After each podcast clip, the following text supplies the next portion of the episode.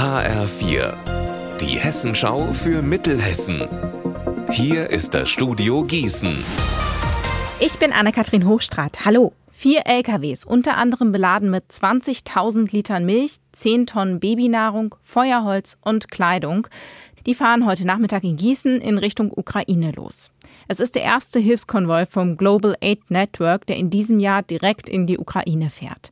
Am Wochenende sollen die Hilfsgüter in der Westukraine und der Region rund um die Hauptstadt Kiew ankommen. Mit an Bord ist auch Anna Petkus. Sie leitet das Hilfsprojekt. Ich kann auch verstehen, dass manche auch schon müde sind, nach einem Jahr nur vom Krieg zu hören. Aber tatsächlich ist es so, dass sich die Lage momentan auch gerade eher verschärft und die Menschen gerade besonders darunter leiden, dass sehr viele Stromausfälle da sind. Und wir sind vor Ort mit den Hilfsgütern, damit wir natürlich Leuten auch physisch helfen, durch Lebensmittel, durch nötige Versorgung, aber auch zu sagen, ey, wir sehen euch, wir wollen euch nicht alleine lassen und das ist auch ein Signal, den wir senden wollen, dass wir vor Ort sind und mit ihnen unterwegs sind in dieser schwierigen Zeit. Die Räume der ehemaligen Brüder Grimm-Kita in Rossbach werden bald zum Übergangszuhause für Geflüchtete. Auf 500 Quadratmetern sollen hier wahrscheinlich schon ab März bis zu 30 Menschen wohnen. Das haben die Stadtverordneten beschlossen.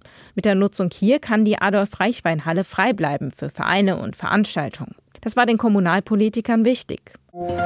Der ICE-Bahnhof Limburg Süd und das On-Demand-Angebot Lahnstar sind ab heute noch stärker verbunden. Wer in Zukunft mit dem ICE fahren will und einen der fünf Elektrobusse auf Abruf bestellt, fährt jetzt noch günstiger.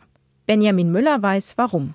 Der Grund? Die Bahn fördert die An- und Abreise zum ICE-Bahnhof mit dem Lahnstar und gibt 2,60 Euro dazu.